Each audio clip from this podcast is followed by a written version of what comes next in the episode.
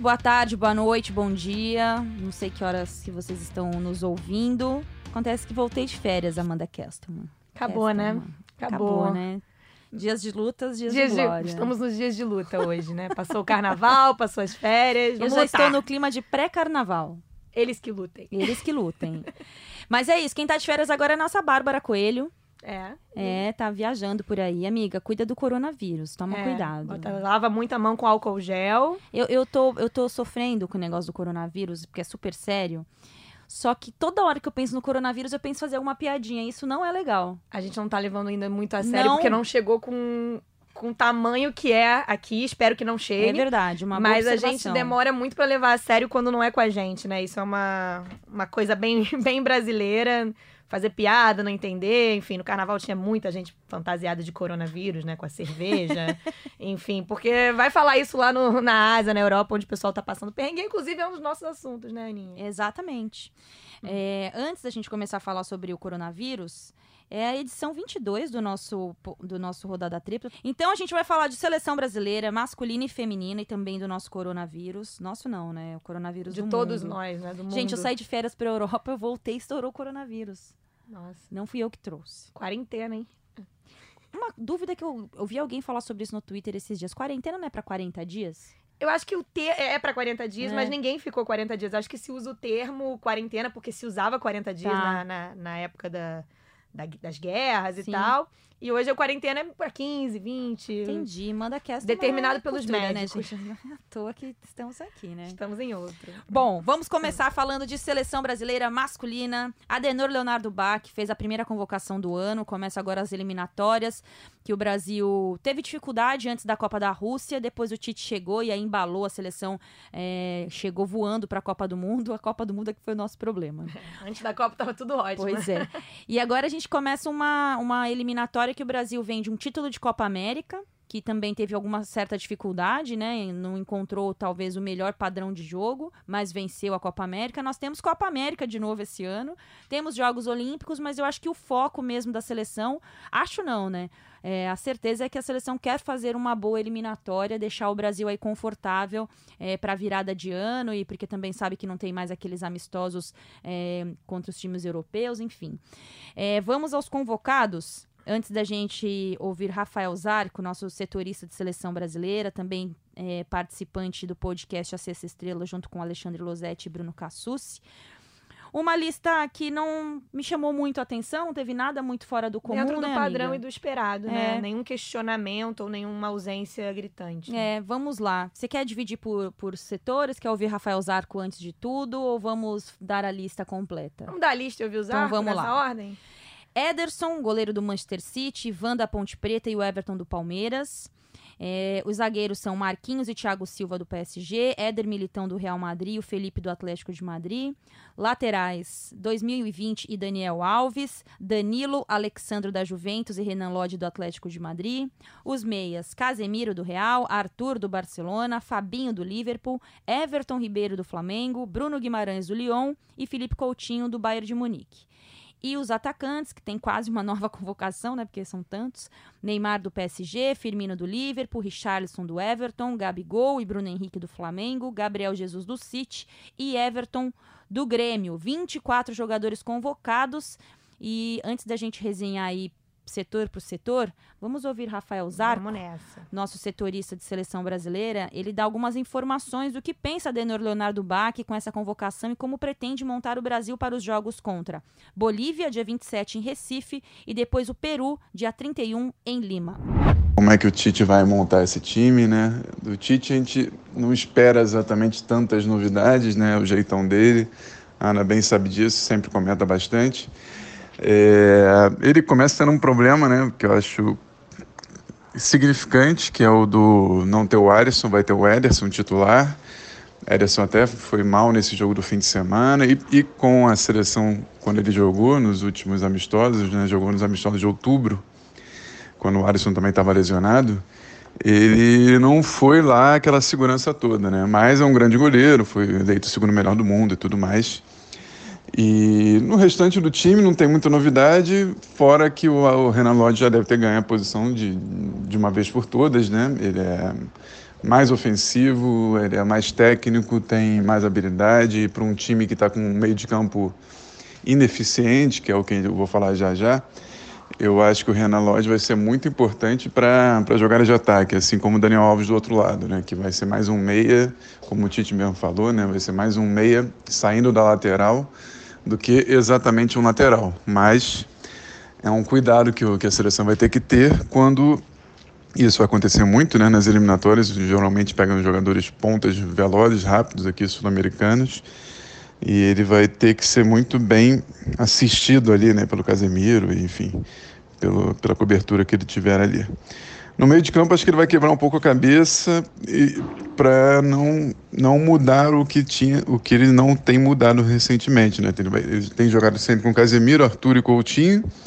Fez algumas variações nos últimos amistosos. Eu acho que existe uma chance razoável do Bruno Guimarães chegar ganhando uma vaga ali não é exatamente do feitio do Tite, mas é um jogador que está muito bem e acho que ele tem que aproveitar isso e acho que ele tem chance de aproveitar isso. Jogaria talvez Casimiro, Bruno e aí a grande interrogação é o Coutinho, mas eu, pelo que eu me informo, pelo que eu já ouvi falar, o Tite continua com boas expectativas no Coutinho, de que ele recupere um bom futebol. Acho que o Coutinho não se dá, não se pode esperar tanto assim dele como se espera de um Neymar, por exemplo. Isso é óbvio que eu falei, mas é, ele é um jogador de, de muitos bons momentos e muitos momentos também apagados, que é um pouco até reflete um pouco até o jeitão dele, assim, que é um cara mais pacato, mais que reage menos, né?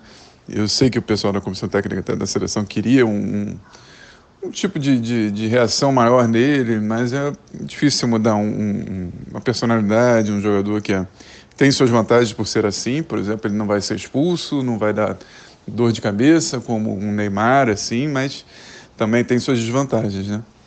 E no ataque eu não vejo muita saída com o Richarlison pela direita, com o Firmino na frente e o Neymar do outro lado, na esquerda. Existe uma variação que eu acho que vai ser feita na, no decorrer dos jogos mesmo, durante os jogos, que é o Coutinho abrir mais para a esquerda e o Neymar ficar mais ou menos onde o Coutinho começa as partidas. Né? Eles se revezam assim em alguns jogos. Se entendem bem até, né? Se conhecem desde moleque, né? Os dois, jogando em seleção de base ou então jogando contra um ao outro. E eu, eu também acho que o, o Everton Ribeiro tem uma chance ali nessa posição que não vai ter o Gabriel Jesus no primeiro jogo. Eu acho que o Tite tende a botar o Richardson porque já conhece, porque é uma juventude, um cara mais jovem, que briga muito né, pela bola, que ajuda muito a defesa. Mas eu acho que o Everton Ribeiro pode se encaixar bem ali por ser um, um, um jogador que sai da ponta, mas tem uma criação boa, tem um. Também já é experiente, né? Jogando na né, terceira Libertadores seguida, ou segunda, se eu não me engano. Então é, eu acho que o Tite parte desse, desse, desse meio de, desse meio de campo assim para jogar o início das eliminatórias agora. Ele vai ter o Everton no banco, o Bruno Henrique no banco, o Gabigol no banco, Fabinho, né? Tem uma bastante opção aí para dar uma mexida no time e não deixar a Ana Thaís tão brava, que eu sei que ela fica brava com o Tite. tá bom, pessoal? Um abraço aí, bom programa para vocês. Tchau, tchau. Ai, fico mesmo. Inclusive Ficamos. estou. Não, há anos já. Eu fico brava com o Tite há anos. Acho desde, sei lá. Enfim. Desde muito tempo. Deixa eu ficar quieta.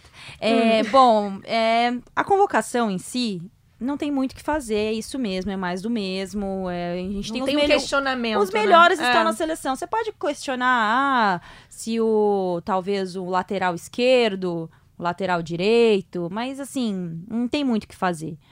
Agora, o que eu, eu coloquei até isso no meu Twitter esses dias, e a seleção brasileira ela parece um cartório. É uma burocracia, cara. Exato. Você vai ali para reconhecer firma, e você fica na fila, aí você tem que levar um papelzinho. Se você assinou o papelzinho mais para baixo, não vale. Se você assinou com a caneta muito azul, também não vale. Com a preta, não vale. É, a seleção do Tite é uma seleção burocrática. E passa essa burocracia para quem tá assistindo. Claro, e aí, todo. e aí a gente vive um, uma fase que quando dava resultado, essa burocracia, esse conservadorismo no futebol, é, esses últimos 10, 12 anos, tava legal. é, as, as eliminatórias foi muito legal acompanhar o Gabigol, o, perdão, Gabriel Jesus, artilheiro ali junto com o Neymar. é, até a forma como o Tite organizou o Brasil, porque a gente vinha do Dunga, gente. Então, assim, nada pode ser pior do que um time formado pelo Dunga. Essa é a realidade. Então, assim, não que eu tô comparando o trabalho do Tite com o trabalho do Dunga. Muito pelo contrário. O Tite hoje é o melhor técnico brasileiro para estar no comando da seleção brasileira. Eu já achei em algum momento que pudesse ser o Renato Gaúcho. Já não acho mais. Já não acho também. Já não acho pela quantidade de erros que tivemos de Renato Gaúcho nos últimos anos, erros de é, temática técnica e também é, pessoais, assim, de, de, de declarações, enfim. Conduta, né? É Conduta. isso.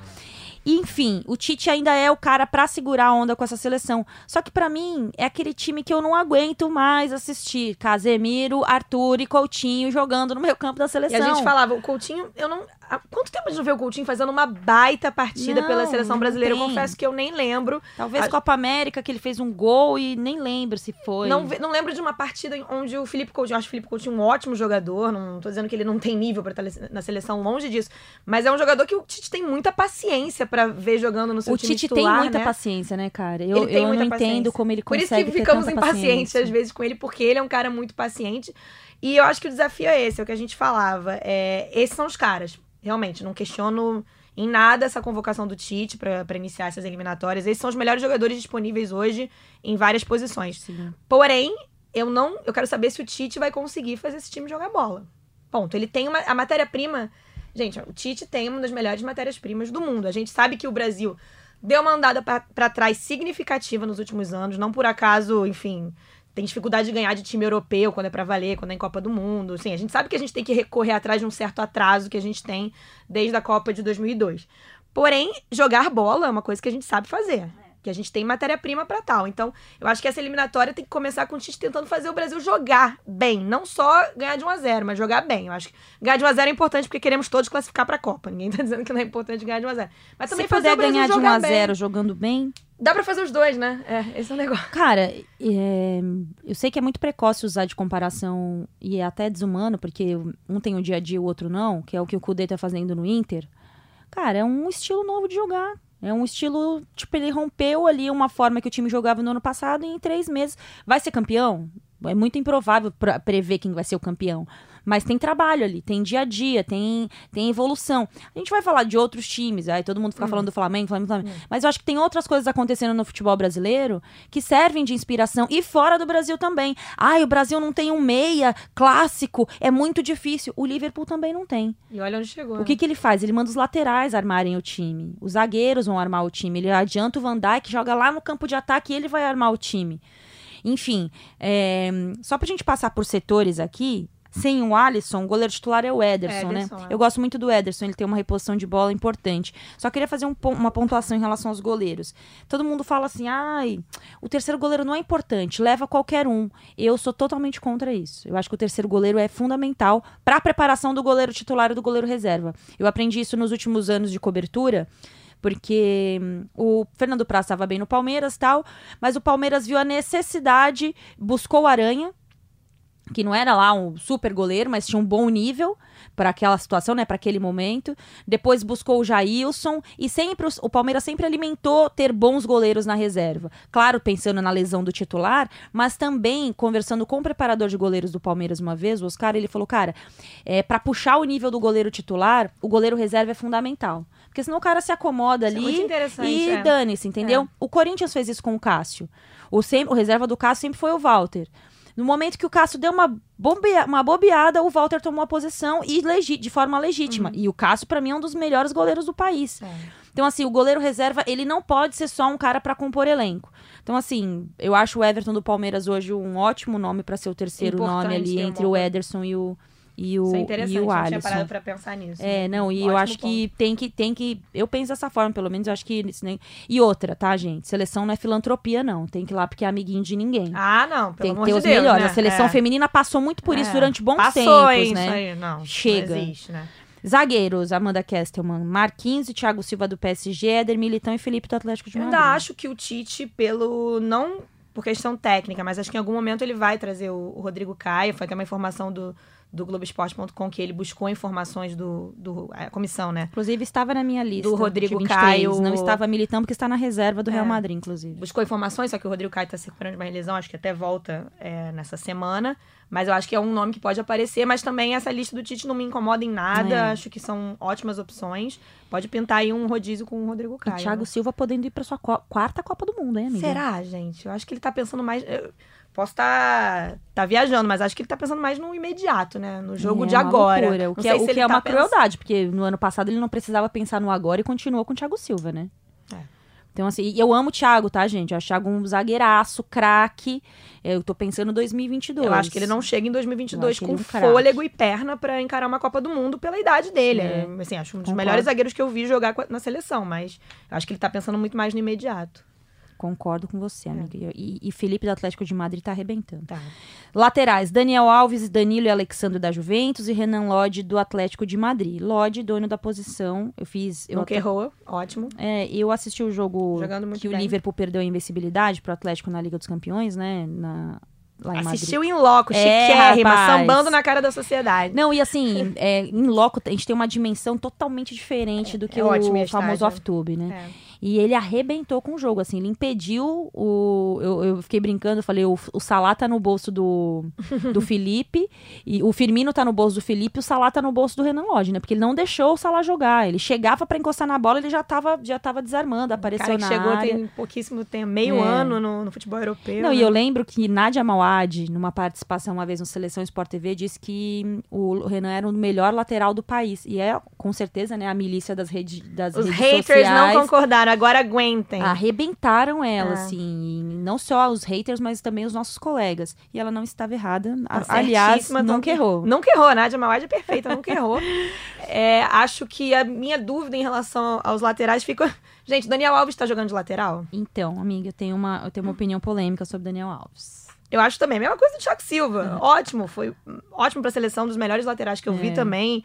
Olha que nós tivemos a, a geração anterior, né? Roberto Carlos e, e Cafu, mas é um- foi um grande, um grande lateral. Mas eu também não vejo ele chegando com fôlego pra 2022. Não vejo ele nem chegando como lateral em É. 2022, né? Eu acho que, assim, pela carência que o Brasil tem no meio campo criativo, no setor criativo, meio campo não, no setor de criatividade, tem um lateral que nem o Daniel Alves, pra eliminatória, funciona. Como funcionou na Copa América. É, Fez uma aí. ótima Copa América, né? Funciona. Então, assim, é aquilo, né? Você vai ter um jogador que é um lateral, você vai sacrificar um ponta, que no caso é o Gabi- Gabriel Jesus, ou qualquer um que jogar ali pelo lado direito, você vai sacrificar. Pra você ter a criatividade do Daniel Alves. Então, eu até entendo a convocação do Daniel Alves pra agora. Mas eu acho que essa, esse- essa lateral direita aí, pra mim. Mesma é, situação do Thiago Silva, né? Total. Eu vejo um imediatismo ali. É. Vamos botar pra jogar que a gente tá precisando começar bem essa eliminatória, mas num- a longo prazo eu não vejo nenhum dos dois chegando com fôlego pra. Eu comparo muito com a situação do Maestro Júnior quando voltou pro Brasil, que ele podia ter disputado mais uma Copa do Mundo jogando nessa posição, né? Do lado esquerdo, mas Aham. nessa, nessa posição, e acabou não indo. Talvez o Daniel Alves ocupe um pouco isso do que foi o Maestro Júnior lá no- nos anos 90. é. Mas eu não sei se.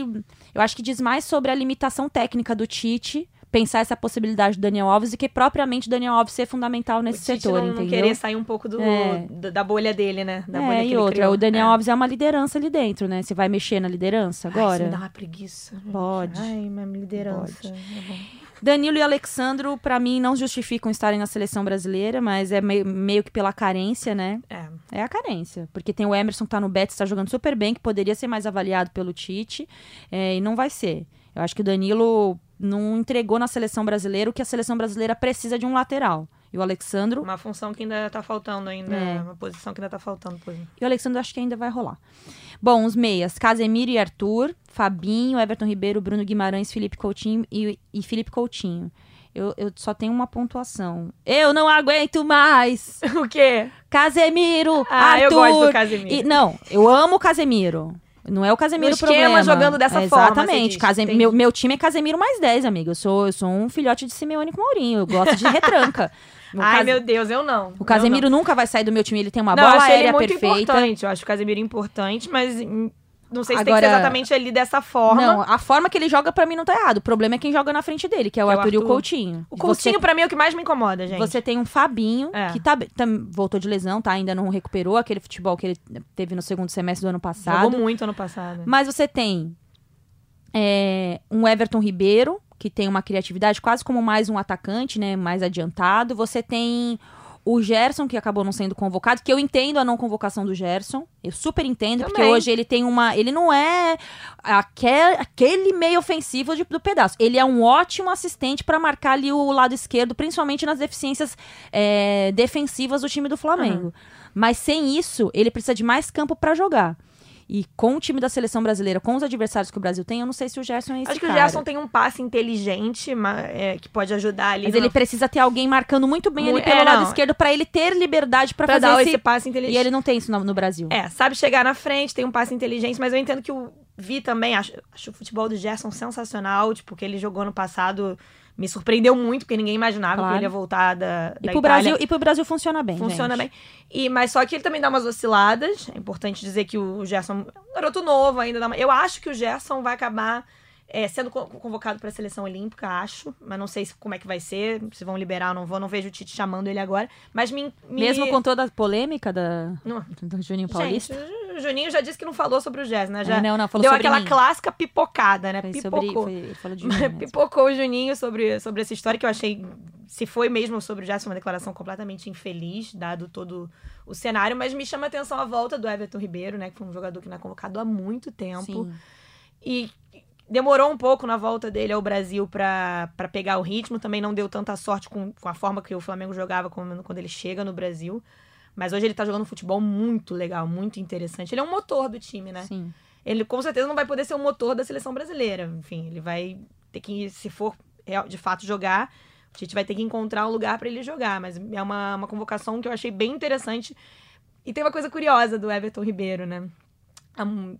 Não sei, poucas pessoas lembram, você deve lembrar porque você cobria é, os clubes em São Paulo.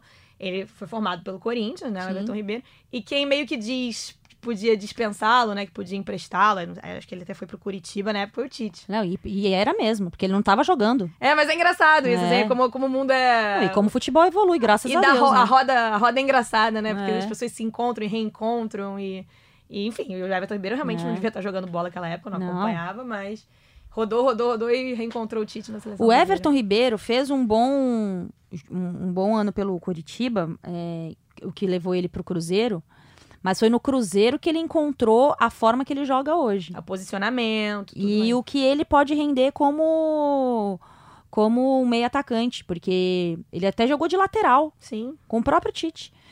Enfim, eu, eu, uma acho ele opinião um... polêmica pra. Só pra dar aquela Vamos, polemizada. opiniões impopulares, Olha, Amanda, pra- gostamos. Minha opinião popular. O Everton Ribeiro melhorou muito o futebol dele depois que o Diego saiu do time. Eu também acho. Porque o Diego era o, o cara do meio de campo, o cara livre pra armar, pra pensar, pra puxar.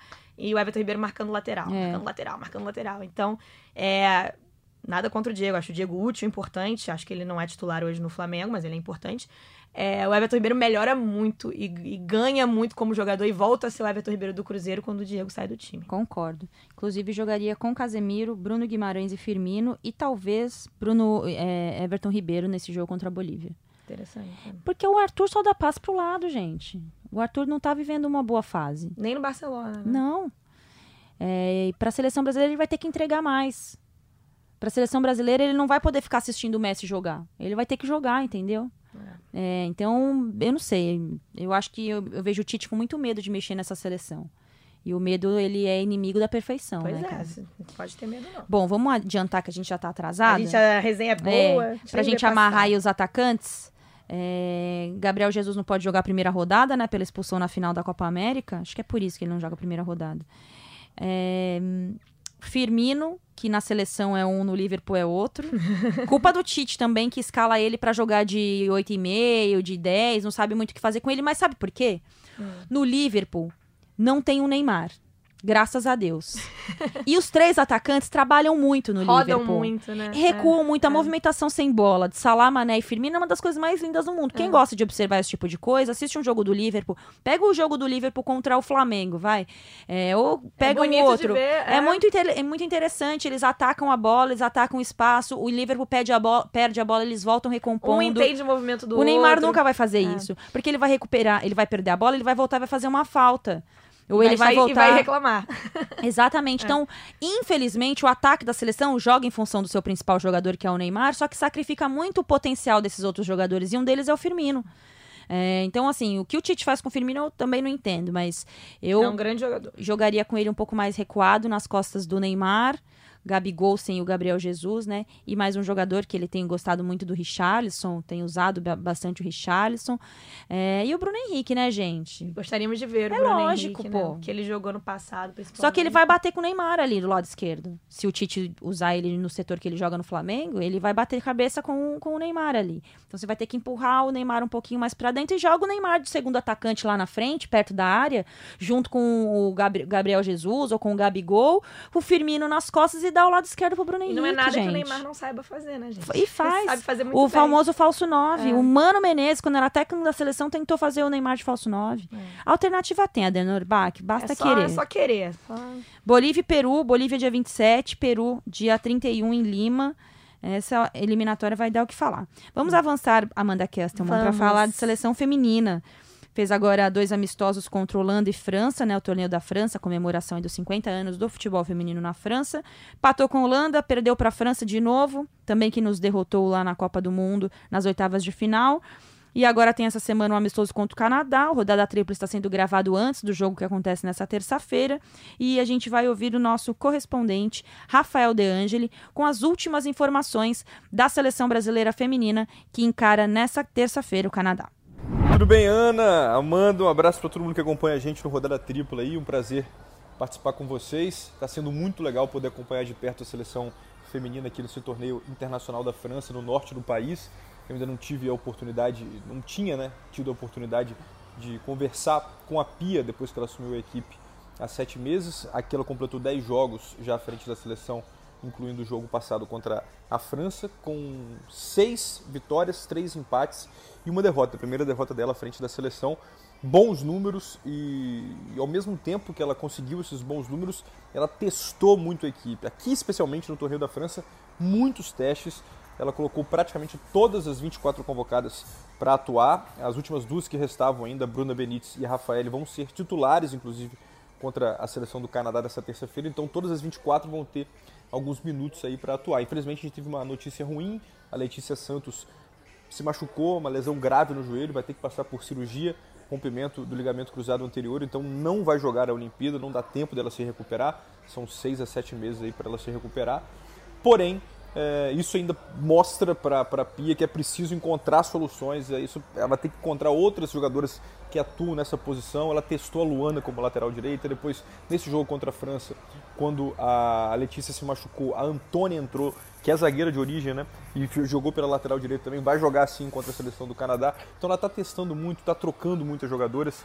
Deu para ver bem claramente que o resultado é importante, mas que a prioridade neste torneio era, era encontrar, quem sabe, descobrir como algumas atletas podem atuar em posições diferentes, porque ela só pode levar 18 para a Olimpíada, é, 16 jogadoras de linha né, e duas goleiras. Ela disse que vai levar seis jogadoras que atuam no setor defensivo, então é muito importante para ela que essas jogadoras sejam polivalentes, versáteis. Assim. Outra coisa que me chamou muita atenção é como o condicionamento físico das jogadoras pode fazer uma diferença enorme nas convocadas para a Olimpíada de Tóquio. Depois do jogo contra a França, ela falou que claramente a seleção ainda não está tão bem é, fisicamente da maneira que ela gostaria. Isso não é culpa da preparação física da seleção brasileira, mas sim de todo um contexto. Até porque muitas dessas jogadoras, que especialmente as que atuam no Brasil, estão no começo de temporada ainda, estão começando a pegar o ritmo para essa temporada que começou agora no futebol brasileiro. Tem 10 que atuam aí no futebol nacional.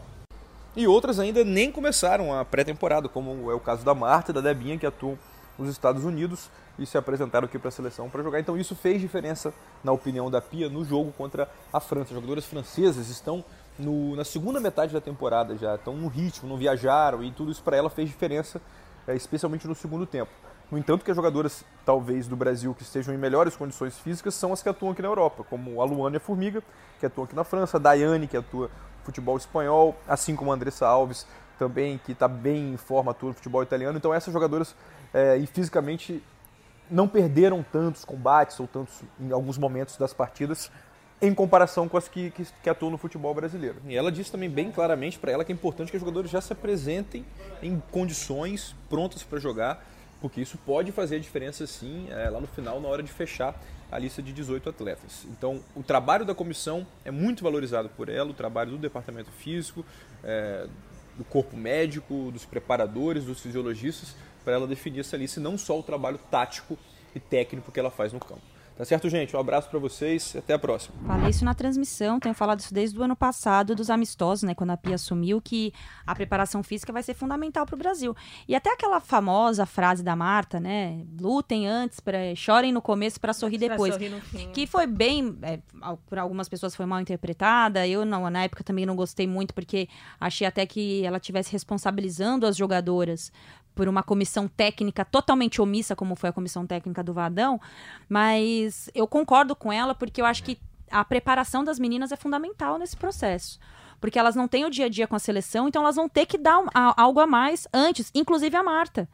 Porque a Marta não tá jogando com a não tá jogando nos Estados Unidos, então ela vai chegar ali para a seleção para a Olimpíada com dois, dois meses e meio de preparação física com o jogo, né? Com ritmo. Então, isso já no ano passado já estava evidente na Copa do Mundo, no, no pós-Copa do né, Mundo. Que, é que contra a França. Exato, então vai ter que todo mundo ali fazer sua lição de casa. Se você pegar ali a seleção brasileira, não tem ninguém ali jogando em, em, em time que não tem condições de oferecer isso, entendeu? Não é aquela seleção permanente que tem ali a, o trabalho do dia a dia, mas cada uma tem ali, tá jogando no seu time, no clube grande ou no clube médio, que tem a estrutura. Então vai partir das jogadoras chegarem melhor preparadas, melhores preparadas para os amistosos contra Estados Unidos e Costa Rica rica e, consequentemente, para a seleção, para a Olimpíada. Tem que ser cobrado, né? Exatamente. É. E mais do que ser cobrado, tem que ser incorporado por elas. Ninguém tem que jogar com o nome ali. Eu acho que o fato da Pia ter rodado tanto, ter testado mais de 40 jogadoras, eu acho que é importante elas entenderem que ninguém está com lugar cativo ali. Tem uma ou outra que a gente pode até falar que vai para a Olimpíada, que a gente já sabe. Só que Bárbara é, tem que prestar mais atenção quem são as reservas dela, como estão as reservas dela. É, enfim, tem vários nomes ali na seleção que tem que olhar e prestar atenção. Vários não, né? Todas as jogadores que estão no radar da Pia nessa questão da preparação física, porque aí, fisicamente bem, a parte técnica evolui. Porque aí a Pia só tem a preocupação de evoluir a parte técnica e tática. Ela não vai chegar lá tendo que começar do zero. Ah, vou precisar de duas semanas para preparar fisicamente as jogadoras. Não. Já chega todo mundo mais ou menos no mesmo, no mesmo tom. A preparação física com o Fabinho consegue igualar ali a, as jogadoras e aí parte para o trabalho técnico. Eu acho que esse tem que ser incorporado na cabeça dessas jogadoras aqui para frente. Tem que entender seu papel, porque tem ano passado se falava muito. Acho que você até discordava um pouco, me, me corrija se eu estiver errado, que virou meio que uma, uma argumentação da, da antiga comissão da seleção feminina, em que cada atleta estava em um, um período de pré sim, sim. Uma, uma atleta vinha no calendário da China, o outro vinha do calendário europeu, outro no brasileiro, como se isso é, a famosa desculpa, né? Foi uma, é, soou um pouco na época como desculpa, né? Ah, as francesas jogam todas na mesma liga. Não, mas eu acho que dá para todo mundo fazer a sua parte, onde quer que esteja, focar nessa questão profissional, porque é uma Olimpíada é uma Olimpíada importante, é um momento chave, enfim, uma geração que está se despedindo, uma que está entrando. Então, é, eu acho que é, é, interessante a gente falar e a gente prestar atenção nisso que você falou na transmissão que o Rafa trouxe também. É, hoje teve a lesão da. anunciada a lesão da Letícia Santos. Uma pena, uma né? pena porque ela é fundamental para o esquema da, do Brasil, né? Uma lateral direita titular. De todas as que a Pia testou, ela foi a que trouxe o laço de Copa do Mundo e, e vai e fazer. Ganhou a vaga durante a Copa, né? Um pouco antes da Copa, por causa de, de lesão, acho que da a Fabiana, né? Vai, Fabiana. Exatamente, é. E, e, vai fazer falta. Acho que agora ela vai até retomar os testes com a Fabi Simões, né? Que a Fabi tá jogando de Isso. meia no Inter, mas tem ali o, o, histórico de ser uma das melhores laterais do país. Tem a Poliana, né? Que foi é, eu acho que o, o, o nome que ela testou, que não foi um teste, né? Mas assim, o que ela observou que foi a, a Antônia, zagueira do São Paulo, que agora tá no Madrid. A Antônia jogou a temporada passada como lateral muitas vezes, porque tinham duas boas zagueiras, né, o São Paulo, então ela jogou muitas vezes improvisada ali, improvisada entre aspas. Eu acho que pode ser importante porque você tem essa possibilidade de levar uma jogadora para duas funções. Ela testou a Luana de lateral, mas eu acho que é mais um recurso de, com bola rolando do que improvisar a Luana na lateral, porque perder a Luana no meio-campo é ela um... vem fazendo, né? Inclusive, é. eu, o meu time não jogaria com a Formiga, jogaria com Luana e Thaisa. Mas a Formiga é a bola de segurança da Pia nesse começo de trabalho dela. É, então, dá para entender. Mas é um, um, um, um, Eu fiquei com um sentimento assim bom vendo esses dois amistosos, pelos testes, pelo que não funcionou, mas a Pia ainda segue apostando num esquema tático que não tem meio de campo, que o Brasil não tem pegada no meio campo. Até tem marcação, mas não tem criatividade. Aí ela vai ter que usar muito das pontas, né? Da Ludmilla e da Debinha, das atacantes. A função da Marta segue bem difícil desde o vadão e repete o padrão agora com a Pia. Ela joga encaixotada ali do lado esquerdo, sem muito espaço para se movimentar, mesmo também por conta da condição física. É, mas eu acho que é muito pouco. O meio-campo do Brasil me preocupa muito para essa, essa Olimpíada. Eu acho que tem condições. Se, se alguém falar assim, ah, mas tá bom, as nossas meninas, vamos assim, falei, não, gente, tem condição de ser um time melhor. É, a gente que... não precisa mais disso, não, né? Não, não. As meninas do tem Brasil, muita condição, não, não. Tem condição demais. e de ser de cobrado, inclusive, é. de fazer um trabalho melhor. O Brasil tem que, pelo menos, chegar nas quartas de final dos Jogos Olímpicos. Pelo menos. É, isso vai depender muito das jogadoras. Claro que é, tem todo um contexto ali de dificuldade que a gente tem que levar em conta.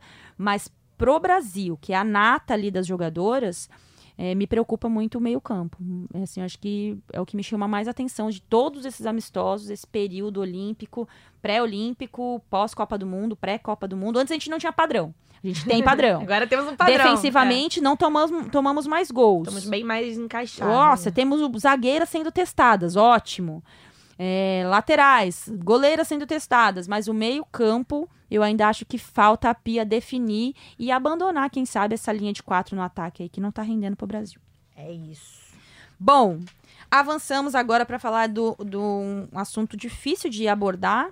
Delicadíssimo. Delicado, né? porque não é muito a nossa pegada, né? Não sou médica, não eu vou mais no conhecimento técnico. Eu tenho pouco conhecimento técnico sobre essas coisas, então. Vai mais no que a gente lê, escuta, Exato. né? E mais no, na forma como reverbera pra gente, que é essa questão dessa epidemia. Já é considerada epidemia? Já, não, né? Acho que já é? Acho que já. Acho que eu não, já, eu não é. li ainda, eu não li Epidemia ainda é, os jornais, os jornalões, né? New York Times, The Times, é, tratando. Surto, né? Um surto É. de coronavírus no mundo, né?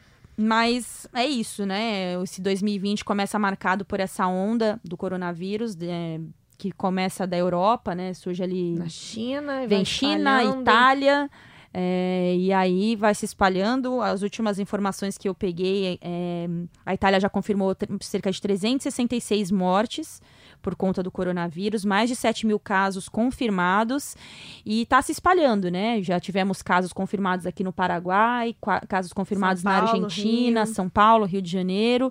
E nós temos um ano de uma agenda esportiva intensa.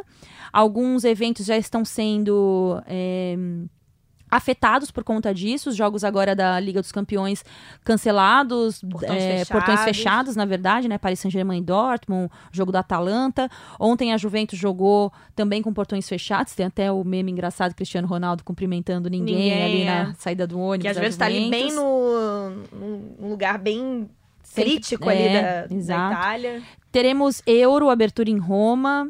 É... Espalhada pela Europa inteira, né? O ano que a Euro se espalha, né? Porque a Euro Exatamente. sempre 12 foi... no- sedes esse ano, né? É. Menos de 100 dias aí para o começo da Euro. E os Jogos Olímpicos em Tóquio, né? Só o maior evento do, esportivo do mundo, gente. Exatamente. É. Então vamos por ordem de chegada. O que está acontecendo primeiro está acontecendo na Europa. Vamos primeiro Marcelo. Correge, porque o Rodada Tripla tem correspondente, né, gente? E Marcelo Correge vai nos falar um pouquinho sobre como ele tem observado aí é, essa questão envolvendo o coronavírus nos principais é, eventos na Europa, né? Euro e Liga dos Campeões e também os campeonatos locais. Fala, Correge. Olá, Amanda, Ana, todo mundo ligado no Rodada Tripla. Prazer participar pelo podcast pela primeira vez e logo numa semana tão importante, depois do Dia Internacional da Mulher, dia 8 de março. Vocês são pessoas que lutam pela igualdade de gênero diariamente, nos dão aulas sobre o tema, agradecemos muito e tenho a dizer que nos enchem de orgulho também, seja seus companheiros aqui fora do Brasil, em Londres, onde eu estou agora, no Rio de Janeiro, em São Paulo, em todos os lugares, vocês são pessoas que enchem mesmo seus companheiros de trabalho de orgulho. Vamos falar de coronavírus e de grandes eventos esportivos, como essa epidemia tem afetado e preocupado as pessoas que se preparam para participar de alguma forma desses eventos. Estamos no ano de Euro 2020, a cada quatro anos a principal competição de seleções da Europa acontece e todo ano temos Liga dos Campeões da Europa, o torneio de clubes mais importante do futebol mundial. E essas duas competições estão sendo afetadas pelo coronavírus. A Euro ainda indiretamente. Estamos a pouco menos de 100 dias da primeira partida da Euro e essa estreia vai ser em Roma, capital dos italianos, Itália e Turquia, no dia 12 de junho. Obviamente, Roma não é o local que sofre mais com o coronavírus na Itália. Fica ali no centro da bota, no meio do mapa da Itália, e a região norte da Itália é a de maior preocupação, com maior número de infectados dentro do país. A Itália já é o segundo país no mundo com mais infectados e mortes por causa do coronavírus, atrás apenas da China, já passou a Coreia do Sul. São quase 8 mil infectados e mais de 300 mortos com os números do fim de semana. É algo alarmante. O governo fechou algumas cidades inteiras no norte da Itália. E aí é claro que isso cria um temor, chegando perto de uma competição em que as pessoas vão viajar por 12 nações diferentes, 12 sedes diferentes. A principal é Londres, que vai receber sete partidas da Euro, incluindo as duas semifinais e a semifinal, mas você tem um deslocamento de torcedores por aí e o vírus acaba se aproveitando, se é que a gente pode assim dizer, desse deslocamento para infectar outras pessoas. Assim. Então, isso preocupa muito e as autoridades estão pensando muito em relação a isso. Falando de Liga dos Campeões da Europa, temos três clubes italianos na competição: Napoli, Atalanta de Bergamo e Juventus duas do norte do país. A Juventus de Turim até jogou nesse fim de semana contra a Inter de Milão, o principal jogo da Série A nessa temporada, de portões fechados, assim como todas as competições esportivas da Itália por mando do governo. É uma medida de precaução para que o vírus não se alastre no país. Especialmente a Atalanta é um lugar que preocupa muito, fica em Bérgamo, ali na região da Lombardia, e a gente tem um número muito grande de pessoas infectadas nessa região. A Atalanta vai jogar contra o Valência nessa semana pela Liga dos Campeões da Europa. O jogo de volta depois de ter vencido a primeira partida por 4 a 1 e preocupa muito porque no jogo de ida a torcida do Valência que foi para a Itália voltou para a Espanha com um infectado, um dos primeiros infectados da Espanha. Ou seja, isso criou um alarde muito grande ali na Espanha em relação à Atalanta de Bergamo, os italianos e as torcedores que podem ir para a Espanha. Então teremos uma partida em Valência de portões fechados, sem sequer a presença da imprensa, o que mostra o grau de preocupação das pessoas com isso. Ou seja, é uma situação muito difícil, a gente está acompanhando aqui o que acontece, tá? Beijo para vocês. É isso, né? Tá explicado aí por nosso Marcelo Correge um panorama europeu aí do coronavírus e que, a, né? as preocupações, o que tem afetado aí nas, nas ligas, nas principais ligas europeias e consequentemente na Liga dos Campeões, né? Enfim, bom, avançamos falando, falando de Jogos Olímpicos, nosso correspondente Carlos Gil direto de Tóquio, mostra uma impressão de quem mora no local, né? Quem tem acompanhado ali o dia a dia dos japoneses, os japoneses que são tão entusiastas das, dos Jogos Olímpicos, né? Fizeram tudo de forma tão rápida.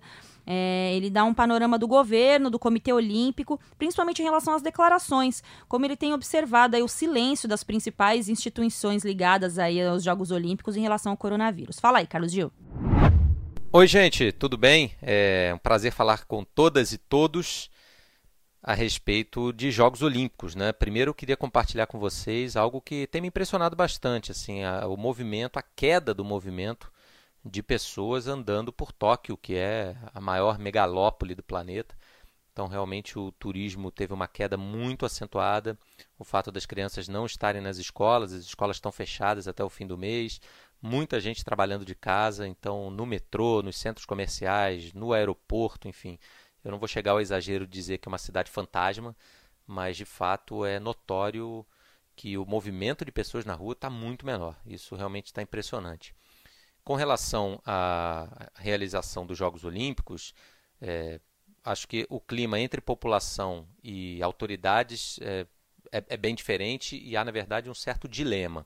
Primeiro falando do, do aspecto governamental, né? o governo do Japão, o governo de Tóquio, Comitê Organizador, Comitê Olímpico Internacional estão fazendo de tudo é, para que os jogos aconteçam, evidentemente, mas para que é, não se fale nada além daquilo que pode ser interpretado como uma boa notícia. É, acabou caindo muito mal no meio ali algumas declarações recentes que foram interpretadas como colocando a realização dos jogos em dúvida, é, um provável cancelamento ou eventual adiamento. Isso não pegou bem e o que eles estão tentando realmente é evitar que esse tipo de declaração se repita. Então, não estão realizando muitas coletivas de imprensa, é, tudo o que se fala vindo dos níveis governamentais e do comitê organizador tem sido é, muito estudado. E claro, eles estão realmente batendo na, te na tecla de que os jogos vão acontecer, aconteça o que acontecer.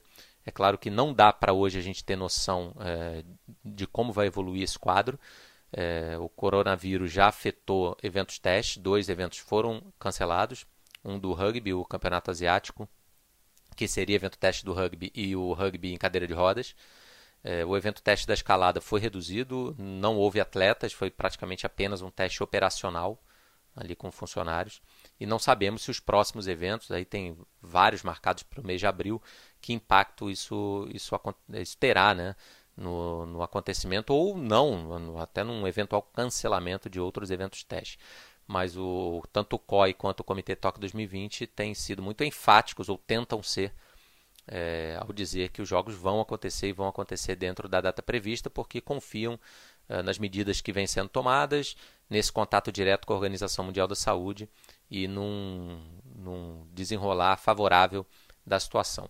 Em relação à população, é, o, o, que eu posso dizer é que assim, o clima é, é quase zero realmente afetou muito o balde de água fria. Não se fala praticamente de Olimpíada, a não ser quando se fala do, do medo do receio ou da possibilidade de um cancelamento. Algumas pessoas acreditam, a maioria a gente ainda sente que, que acha que vai acabar acontecendo, talvez sem público, talvez com menos público, talvez com menos turistas, talvez com alguns atletas de outros países não querendo ou não podendo vir, mas há esse sentimento de que vai acontecer, mas talvez não seja aquilo que todos esperavam.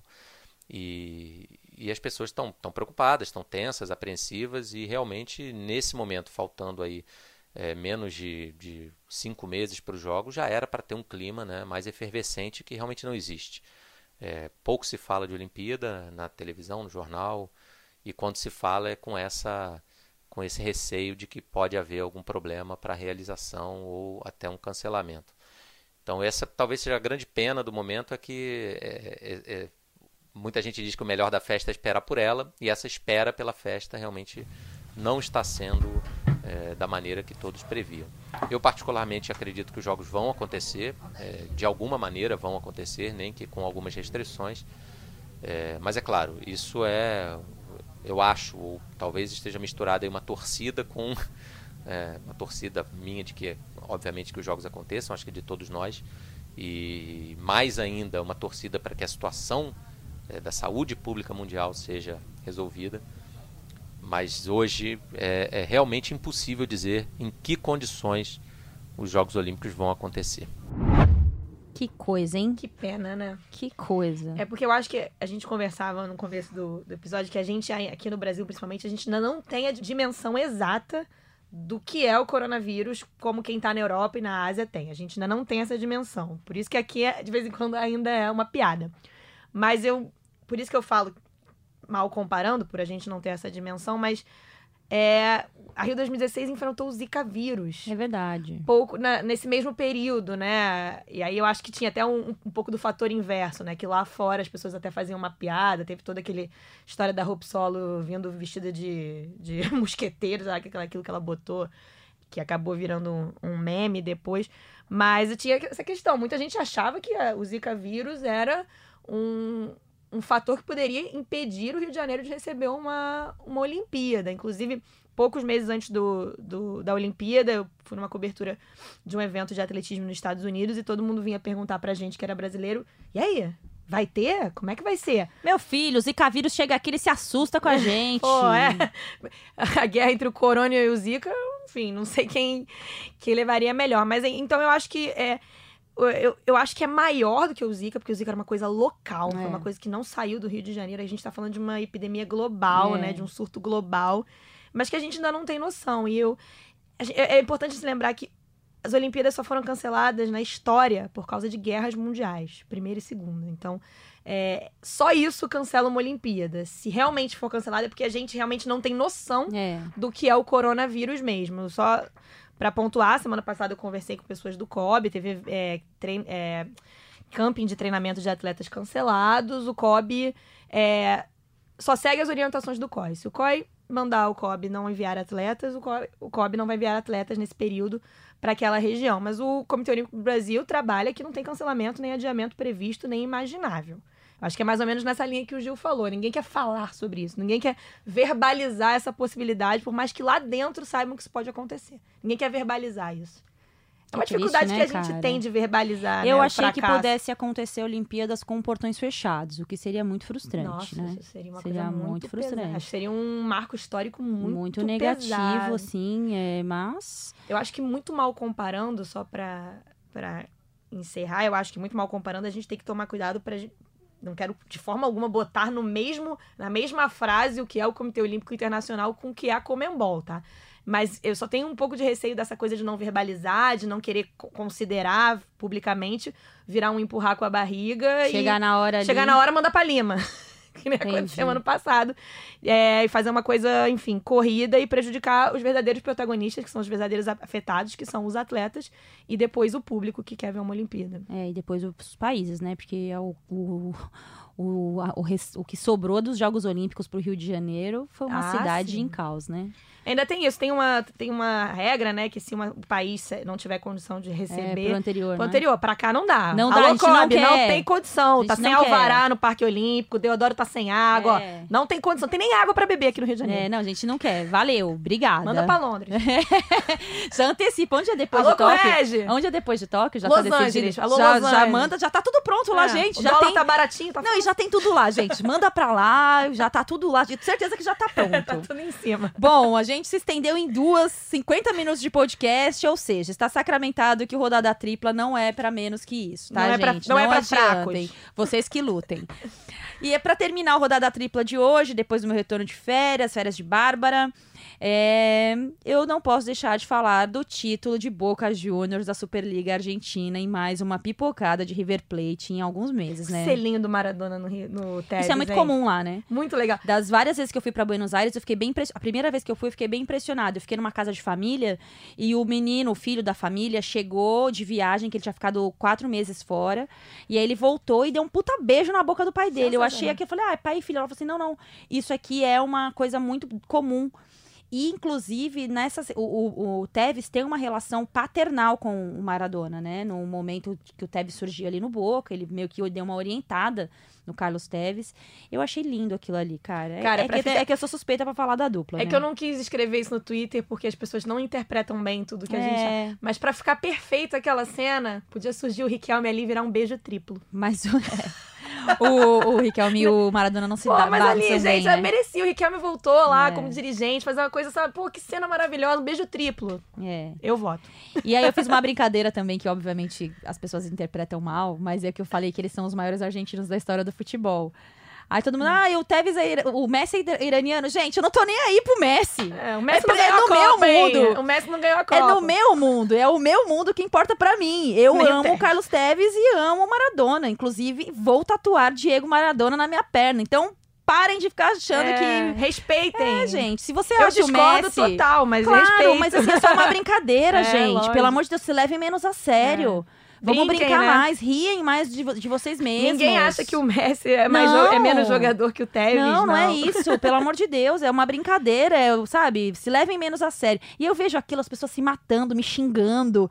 É, eu falo, gente, vocês são malucas. Pessoas, vocês nunca cantaram que o Obina é melhor que o Eto'o? Que É. paleta vocês vivem? Deixem as pessoas serem felizes. Se vocês não fazem isso, vocês estão vivendo errado. É, total. Bom, pra gente encerrar o Rodada Tripla, eu pedi aqui é, auxílio, né, ajuda aos universitários pra contar um pouco dessa história, só pra gente encerrar, porque enquanto o River Plate fazia um jogo horroroso é, fora de casa contra o Tucumã e pipocou ali na, na final, né, porque veio liderando o campeonato nas duas últimas rodadas, só precisava vencer pra ganhar um campeonato. Empatou as duas últimas. Enquanto empatava o jogo contra o Tucumã fora de casa, na bomboneira, o, o, o Boca recebeu o time do, do Maradona, né? O Gimnasia, que tá numa situação muito difícil, agora vai, vai decidir nos, nos próximos. no promédio, como eles chamam lá, a média para ser rebaixado ou não.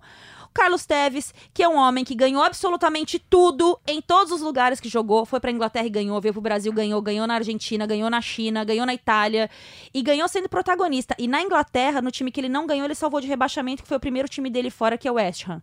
Então, assim, esse cara, com todo respeito, amigas, ele é aquilo mesmo que vocês imaginam. Samba Teves. Não, ele é maravilhoso. Eu amo esse homem. Pedi ajuda ao nosso amigo Caio Nascimento, colunista da, da, da Futur, é, para me mandar uns áudios de gols, é, de, de, de narrações legais desse gol de Carlos Teves. Que E eu peguei um aqui do Alejandro Calumite, é, da rádio Rivadavia, da Argentina. E a gente encerra o Rodada Tripla com essa narração. Valeu, Amanda. Até semana que vem, Valeu, gente. fofinhos.